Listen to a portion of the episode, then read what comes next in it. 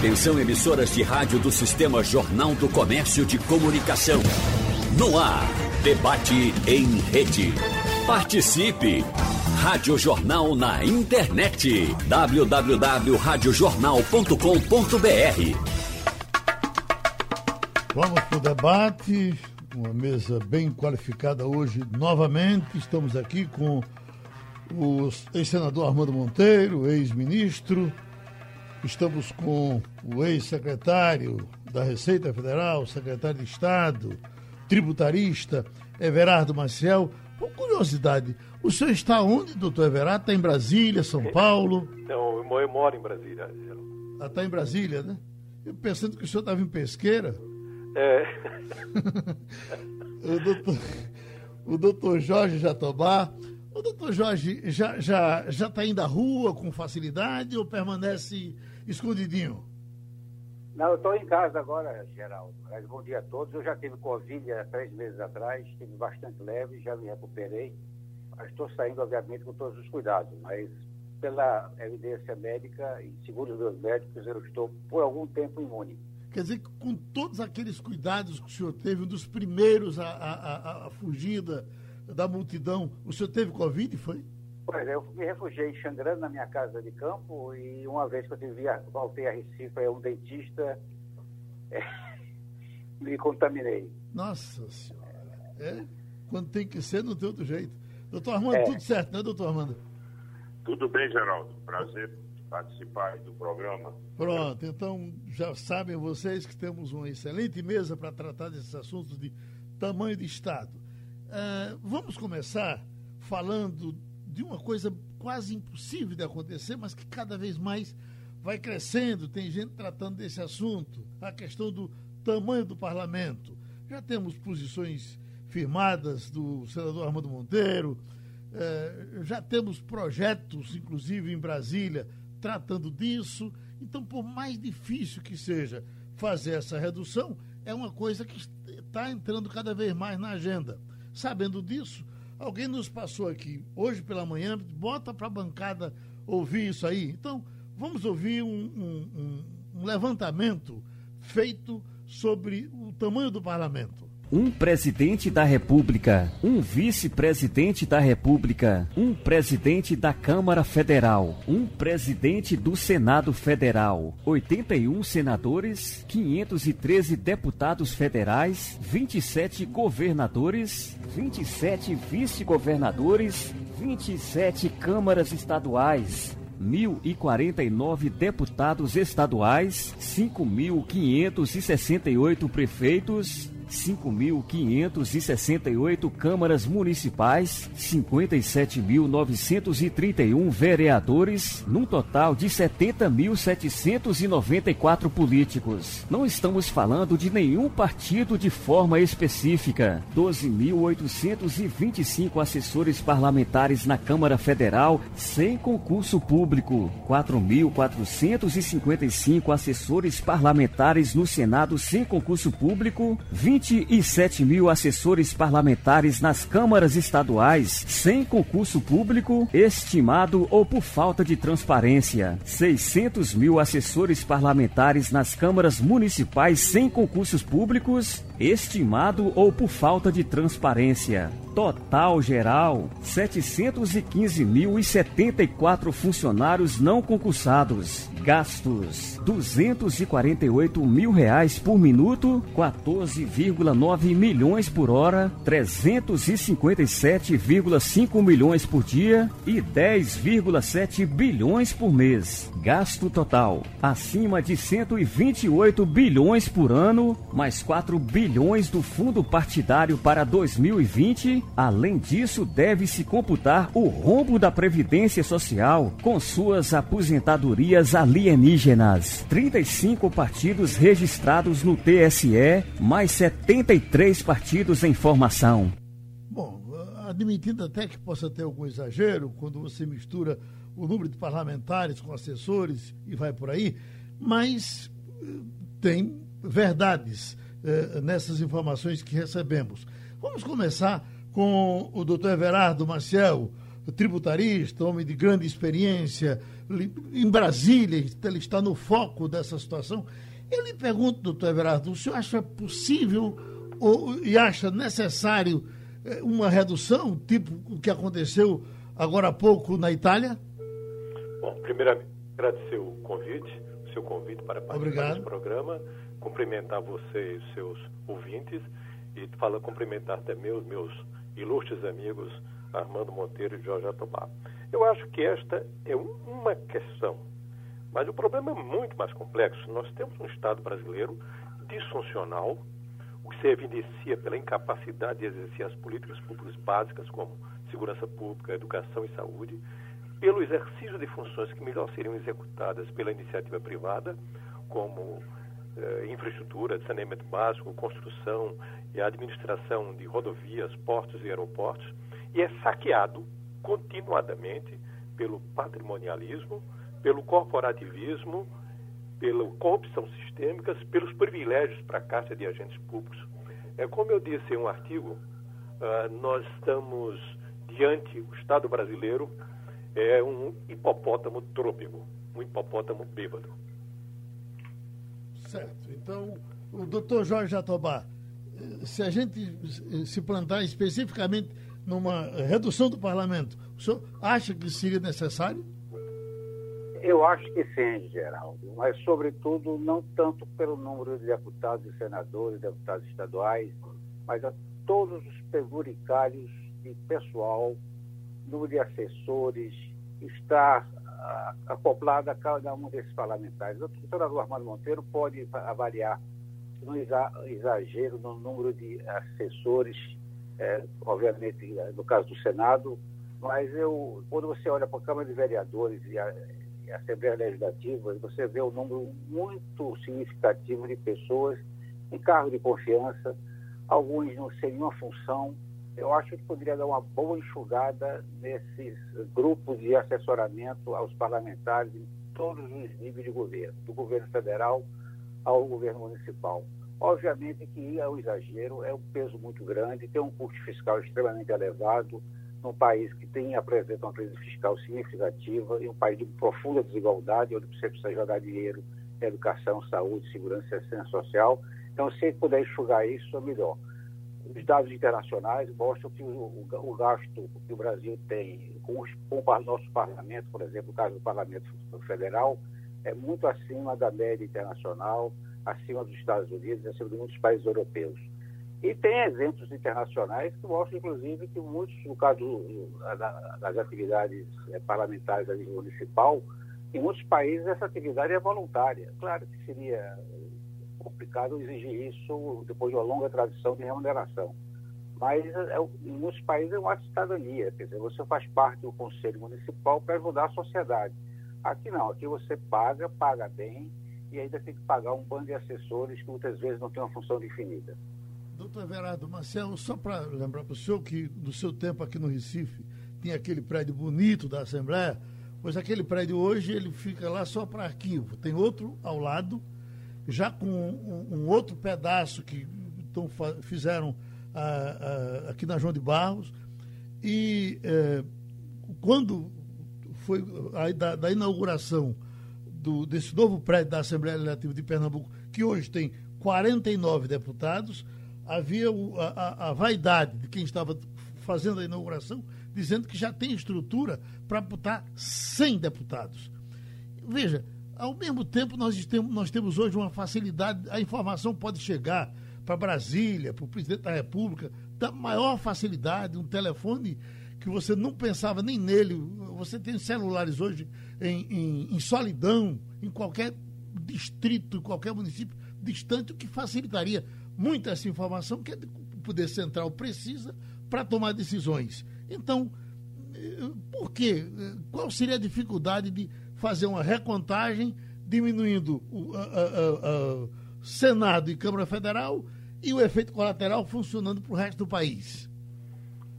Bom, isso é facilmente explicável. Como é que eu posso pedir a reforma do poder ao dono do poder? para usar uma frase conhecida. É, quer dizer, são eles que vão fazer a lei, mas vão fazer uma lei autopunitiva? Nós temos uma crise moral, uma crise de valor no país, de valores no país, que é já de décadas. Ah, você pega o exemplo do Rio de Janeiro, é, é, é uma coisa inacreditável. Veja os escândalos como anões do orçamento, mensalão, sanguessugas, vampiros, comissões para licenciamento, para liberação de verbas, para contratação de, eh, de setor público. Nós temos a mais grave, a corrupção na pandemia. É inacreditável. Quer dizer, nós temos aqui uma corrupção sistêmica. Eu escrevi algo que foi inclusive incorporado num texto de um administrativista argentino sobre as raízes da corrupção no Brasil dentro do Estado. Quer dizer, agora, como pedir a essas pessoas que eles próprios corrijam aquilo que eles desfrutam? Ou seja, é preciso uma enorme consciência política por parte da população para pressionar os seus representantes. Mas nós vivemos num clima uh, de muito de uh, passar, fazer vista de olhos para isso, e esse problema se tornou uh, sistêmico no país. É, é, inacreditável. Todo dia se veja uma ação movida contra um parlamentar, contra um governador, uh, contra um prefeito, contra um ministro, é, envolvendo corrupção até dentro da pandemia. Quer dizer, ou o país toma consciência da relevância de uma atitude moral sistemática de enfrentamento desses privilégios, uh, da corrupção e tudo mais, ou esse país não tem futuro. Bom, doutor Armando já falou disso aqui. Doutor Armando, o que eu acho até que se você reduzisse um pouco, daria mais visibilidade a quem ficasse, ficaria até melhor para a gente saber o que é que o nosso parlamentar está fazendo, porque fica um blá blá blá enorme, porque tem gente demais. Mas o senhor já tratou desse assunto, certamente o senhor acha possível chegarmos a, a, a, a tratar dessa redução? Olha, Geraldo, eu acho que, que nós temos um problema de grande dimensão e que essa crise ela está dando uma maior visibilidade a esse grande problema do Brasil. O Brasil tem um Estado absolutamente disfuncional, em grande medida, um Estado que custa muito, não é? e ao lado disso nós temos um problema de qualidade do gasto, é a questão da efetividade das políticas públicas. Então, nós estamos chegando a um ponto em que esse Estado é insuportável para a sociedade. Portanto, é hora de, de, de, de imaginar que a política possa resolver para o futuro esse grave problema. Você veja, nós estamos falando agora da, da reforma administrativa. O primeiro capítulo da reforma vai tratar da questão da vedação de privilégios, porque o Brasil fala muito em direitos adquiridos, e, mas nós temos que verificar o que é direito e o que é privilégios. Por exemplo, quando se fala em privilégios, nós temos que imaginar que, embora alguns tenham sido extintos na esfera federal, mas ainda temos, por exemplo, absurdos como licença prêmio para servidor, aumento retroativo, férias superiores a 30 dias, né? É, adicional por tempo de serviço, parcelas indenizatórias que são pagas sem qualquer previsão legal, esse regime, por exemplo, de progressão e promoção baseado exclusivamente em tempo de serviço. Portanto, há um regime de privilégios que foram ao longo do tempo é, é, concedidos e às vezes autoconcedidos e aí criamos esse Estado imenso que não é capaz de prover é, com qualidade os serviços que realmente interessam à maioria da população. Veja os problemas que temos em áreas muito sensíveis como saúde, segurança pública e etc. Então, quando se fala nos gastos dos poderes, isso é absolutamente verdadeiro. O Brasil é um ponto fora da curva o custo do poder legislativo e eu queria adicionar o custo do poder judiciário. O poder judiciário no Brasil custa quase 1,5% do PIB. Isso não encontra paralelo com nenhum país, seja ele emergente, seja ele país desenvolvido. Vamos lembrar, por exemplo, Geraldo, você que falou tanto em números, você sabe quantos desembargadores tem no Tribunal de Justiça de São Paulo? 360 desembargadores. Então, eu acho que temos um grande desafio, que é, por assim dizer, reconstruir esse Estado, não é? as bases desse Estado, sob pena de não termos efetivamente futuro, porque agora esse Estado, o Brasil está vivendo uma crise fiscal de grande dimensão, e como é que se dará a saída disso? A saída disso terá que combinar necessariamente uma reestruturação do Estado, que se fará através de uma reforma administrativa, é, da, da, do impacto, por exemplo, que as novas tecnologias, que a digitalização pode produzir em toda a estrutura do setor público e, evidentemente, o crescimento econômico, porque sem o crescimento econômico também nós não vamos resolver esses problemas. Ô, doutor Armando, e os estados, os governadores, e, e, me parece até que, sem exceção, inventaram um negócio chamado assessor especial, que tem status de secretário. E tem eh, eh, governadores aí, aqui mesmo nós tivemos até governadores que botaram seis, sete eh, assessores especiais que ficam no palácio sem ter o que fazer, batendo um papinho para lá e para cá, o que certamente se fosse na empresa dele, no escritório dele, ele não botaria. Ele bota porque é o Estado que paga. Concorda? É, Geraldo. Infelizmente isso existe. É uma cultura de você colocar os afiliados políticos, sobretudo aqueles que ficam sem mandato, e você termina é, colocando essas pessoas aí na nossa estrutura. Mas você falou em Pernambuco, nós estamos aí com a participação ilustre do nosso Everard, que foi secretário da Fazenda, que tem um largo conhecimento. O, você veja a crise dos estados também, que é outra dimensão. O Pernambuco só investe hoje 2% da receita corrente líquida. 2% da receita corrente líquida. Isso é algo é absolutamente insuficiente para garantir investimentos mínimos na manutenção, vamos dizer, da nossa infraestrutura física, etc. Enquanto isso, o Tesouro aporta só na Previdência Estadual, para complementar o déficit do regime de Previdência Estadual, 3 bilhões de reais por ano.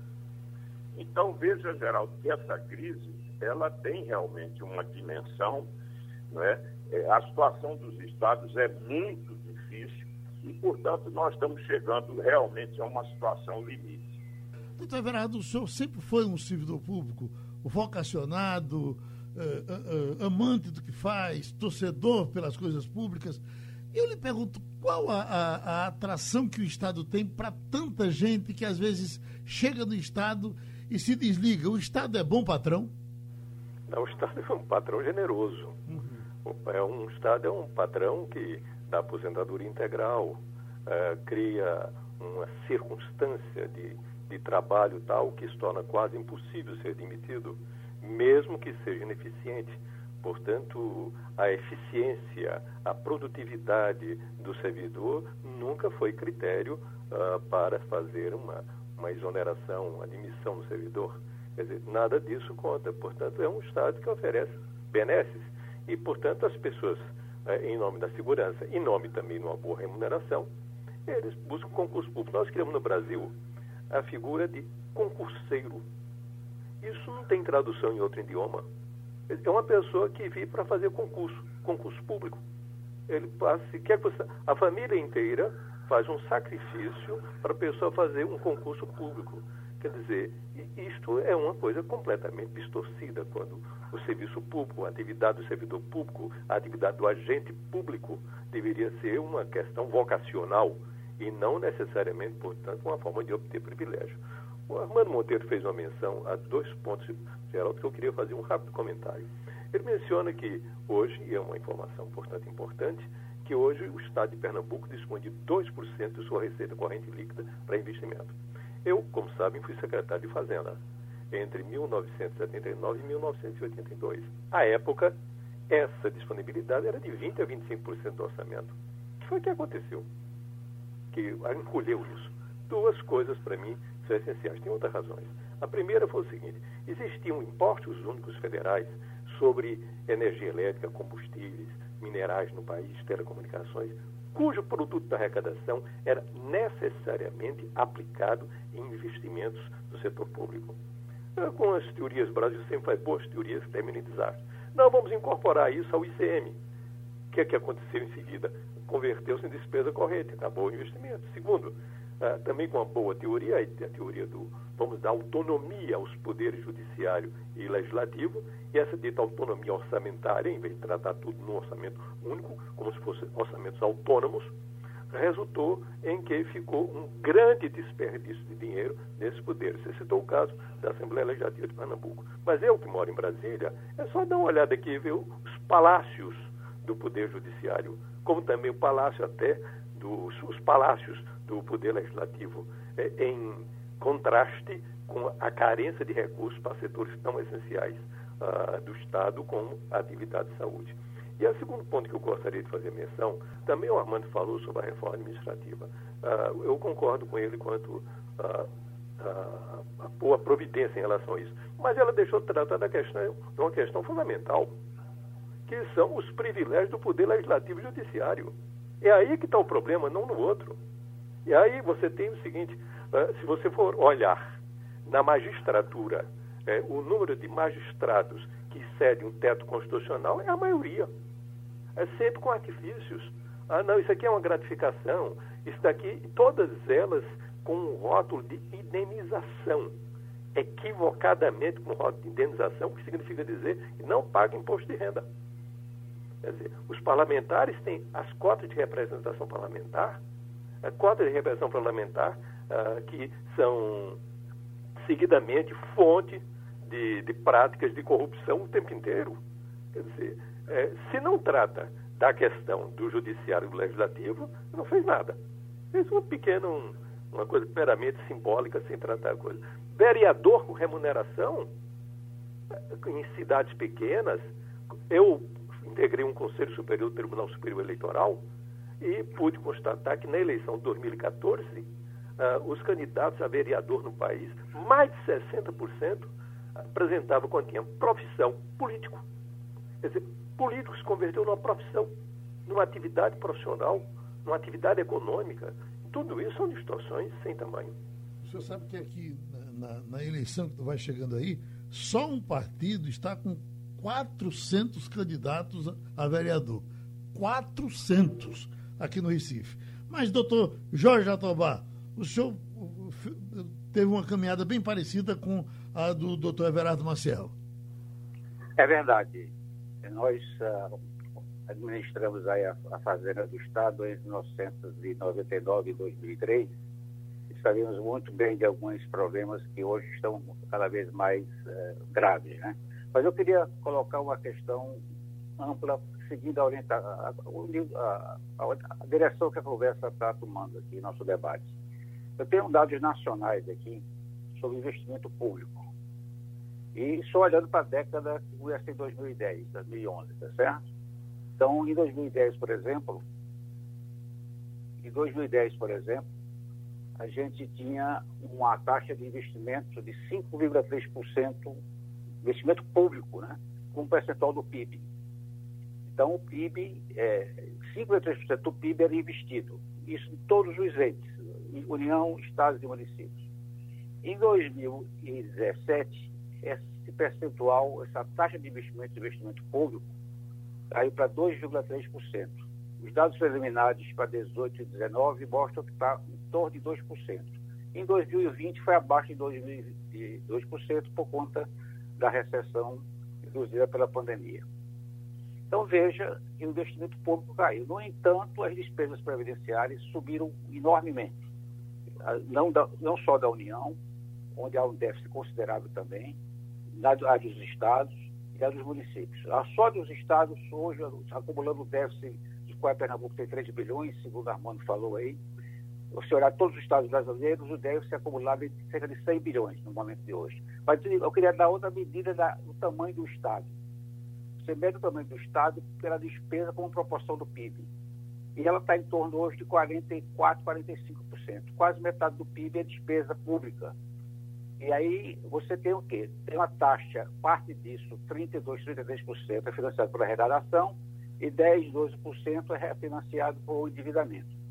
Está levando a uma relação dívida-PIB no final deste ano em torno de 100% por conta das despesas adicionais que nós tivemos com a pandemia.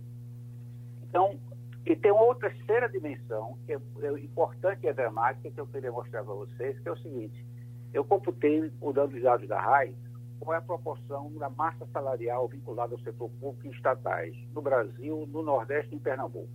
Então, caso que em 2018, portanto, muitos dados da RAI disponíveis, no Brasil, a massa salarial do setor público, em todos os níveis, em empresas estatais, era 3,68 36,8% da massa salarial total.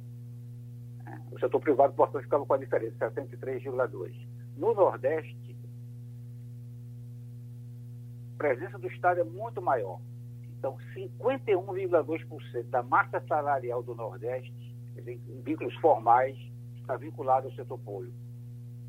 Quando você vai para Pernambuco, este valor, esse número é de 46,5%, quer dizer, 46,5% da massa salarial total está vinculada ao setor público, estadual, municipal e federal também, porque tem entidades federais que operam, no, operam em Pernambuco, e vem crescendo ao longo da década.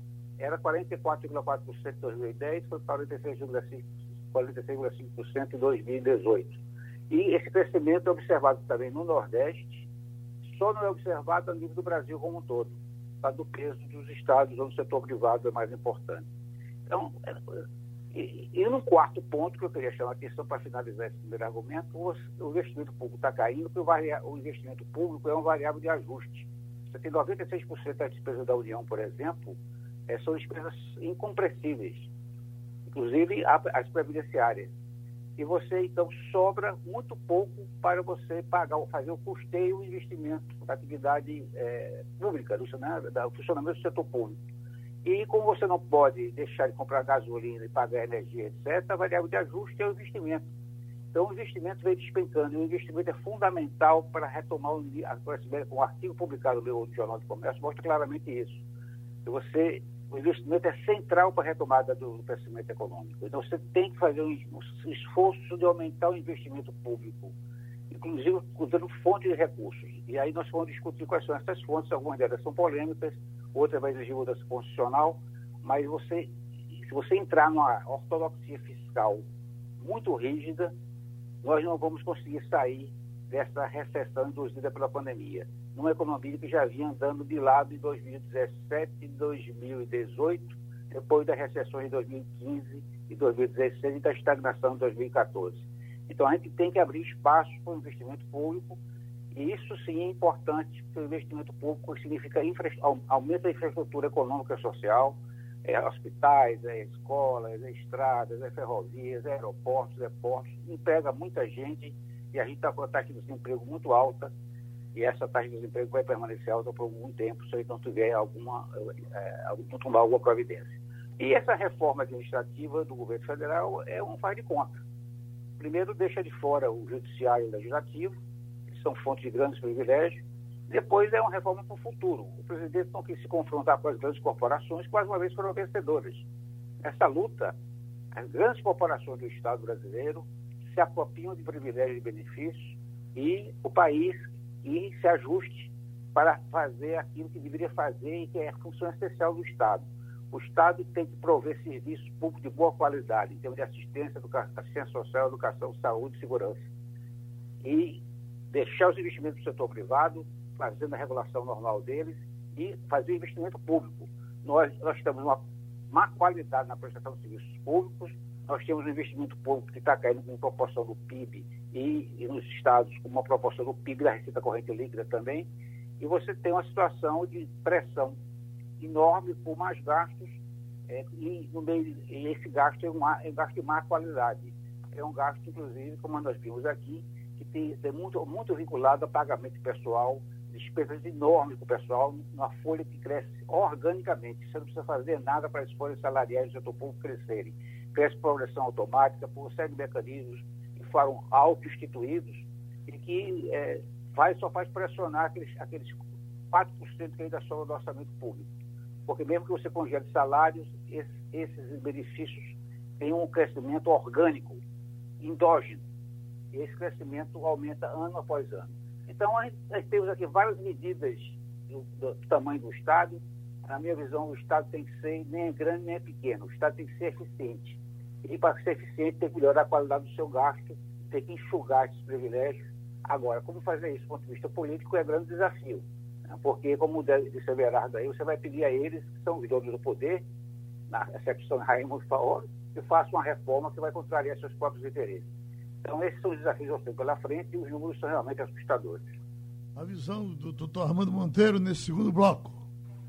Olha, primeiro, Geraldo, deixar claro quanto à observação de Everardo, que eu defendo que a reforma administrativa, evidentemente, alcance a elite do funcionalismo, e, no caso, os membros do Poder Judiciário, juízes, promotores, parlamentares. É evidente que teria, tem que alcançar toda a elite do funcionalismo.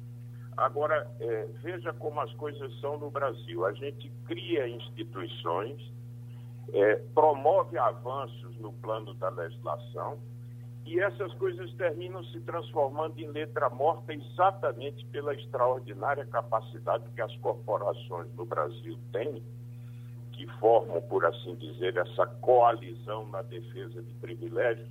Por exemplo, Everardo falou de um tema muito importante, que é a questão da, da insuficiência, da avaliação de desempenho do servidor. Ora, a Constituição brasileira, no artigo 41, ela prevê a hipótese de demissão por insuficiência de desempenho. No entanto, nunca foi regulamentado esse artigo, que é o artigo 41 da Constituição Federal.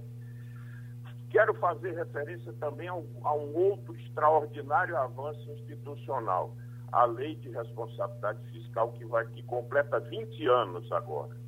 Ora, é, encontraram no Brasil fórmulas muito criativas de burlar a lei de responsabilidade fiscal. Os estados, especialmente, quando contabilizam, por exemplo, despesas de pessoal, não contabilizam, por exemplo, despesa com pensionistas, com a questão de desconto de imposto de renda, de obrigações patronais. Então veja que mesmo quando o país avança do ponto de vista da sua, da, dos seus avanços institucionais, isso termina, vamos dizer, sendo de alguma maneira é, é, neutralizado por essa, por essa, vamos dizer, por essa ação é, de proteção e de defesa de alguns setores. Acho, inclusive, que uma das coisas mais importantes agora é, por assim dizer, revisitar o espírito da lei de responsabilidade fiscal.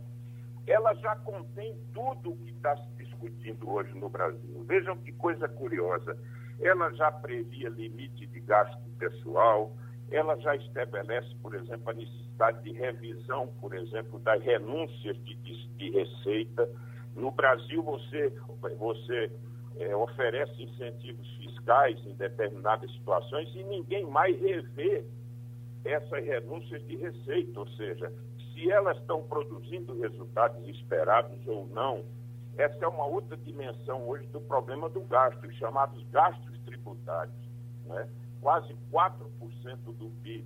Ela já previa essa questão da renúncia, vamos dizer, da revisão da renúncia de receitas e também a própria questão do equilíbrio atuarial da Previdência.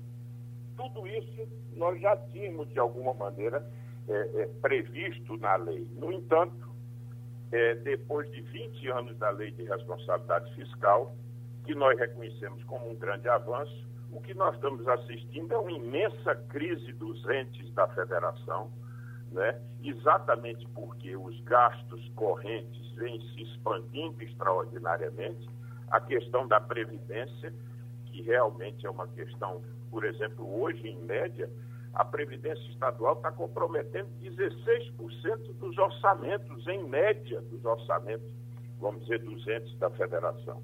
Então, temos realmente uma situação extremamente difícil, e isso tudo no Brasil, o padrão do ajuste fiscal tem sido feito. no passado mais recente, menos, ou pela via do aumento da carga tributária, ou é, pela redução do investimento, como Jatobá estava fazendo, porque os gastos obrigatórios não podem ser comprimidos em certa medida, e aí o ajuste é feito de forma perversa no investimento. E com isso, nós estamos assistindo a situação aí no Brasil, a nossa infraestrutura se deteriorando, o capital físico do país. Então, eu acho temos realmente o desafio é, de colocar essa, vamos dizer, essas questões e acho que uma forma importante de contribuir é exatamente o debate público.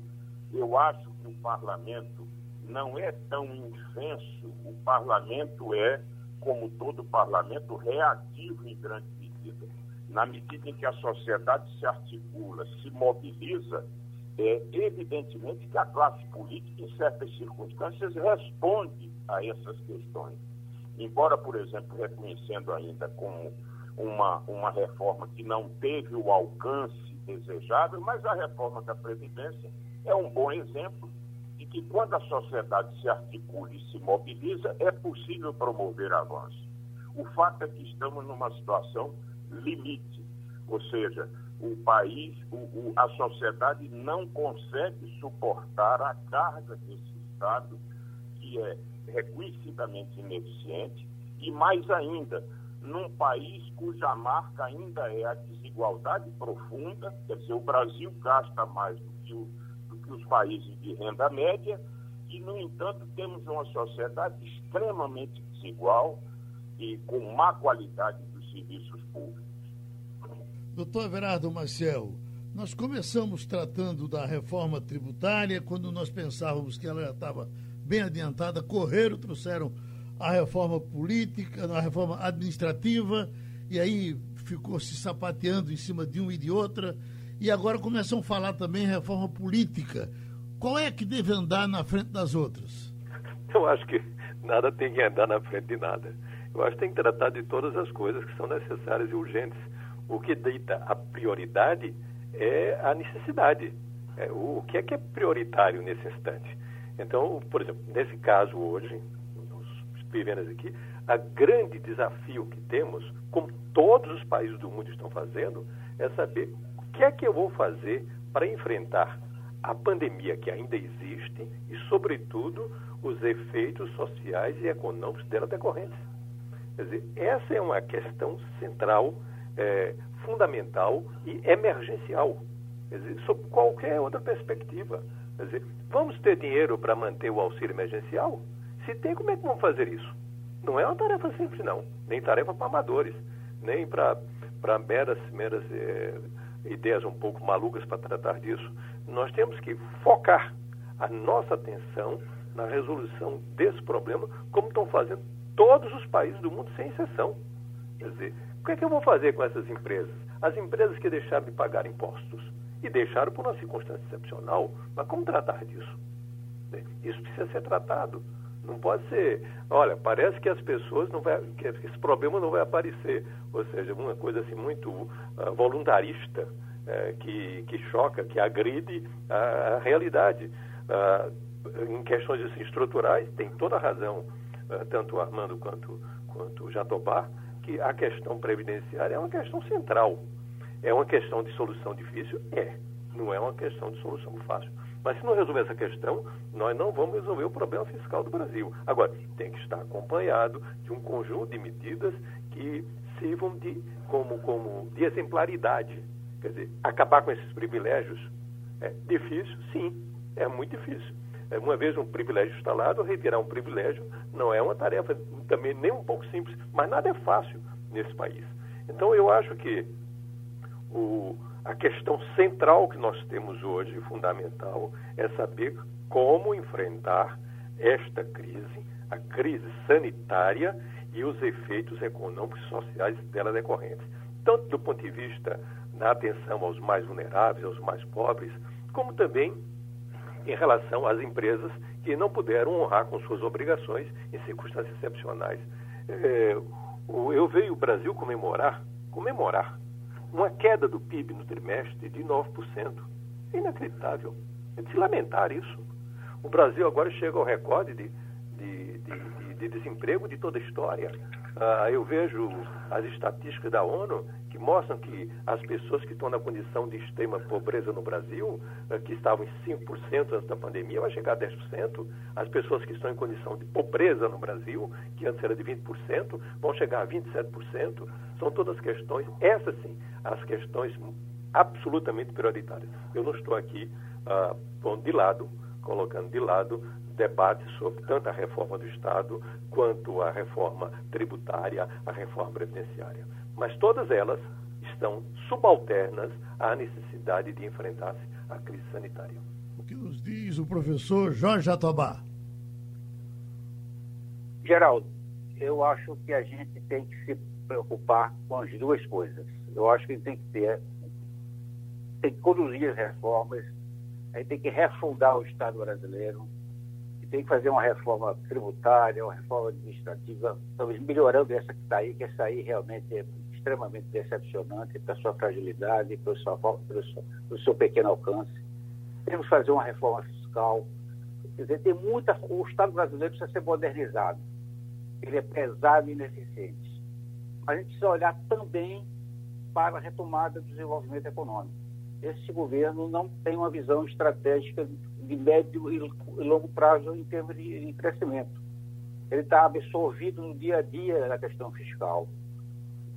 E nem sequer consegue, na negociação com o Congresso Nacional, avançar, fazer avançar, avançar as reformas.